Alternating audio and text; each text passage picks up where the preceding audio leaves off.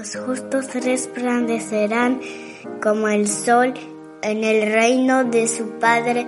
Mateo 13, 43.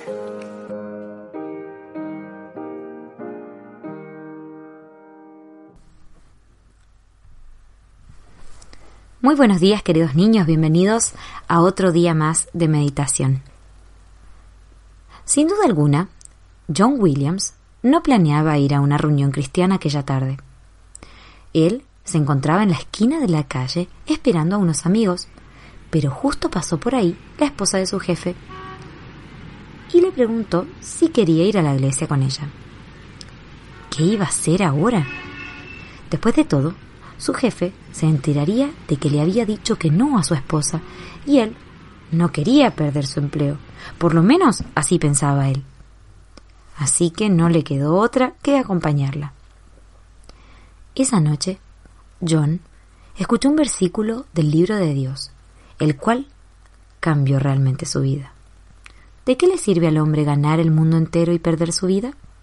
Marcos 8:36 esa misma noche, John tomó la decisión de recibir a Jesús como su Señor y Salvador personal. Poco tiempo después, John, junto a su esposa Mary, viajaron como misioneros a las islas del Pacífico Sur. Allí, él le enseñó a los isleños a construir casas, plantar caña de azúcar y criar cerdos. Pero lo más importante que hizo fue que les habló de Jesús quien podía perdonar sus pecados y darles vida eterna en el cielo. Muchos creyeron en Jesús gracias a su predicación. Luego de trabajar en medio de ellos por algunos años, John y otros dos misioneros decidieron llevar las buenas nuevas de salvación a otro grupo de islas llamadas las Nuevas Hébridas.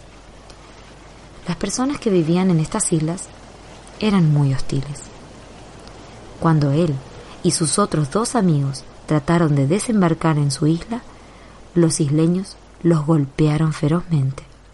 Los dos amigos de John lograron escapar, pero él murió en aquel lugar.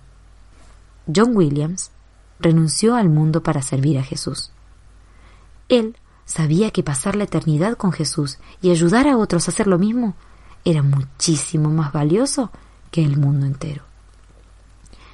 Queridos amiguitos que nos escuchan, tu alma también es mucho más valiosa que el mundo entero. ¿Sabes dónde pasarás la eternidad?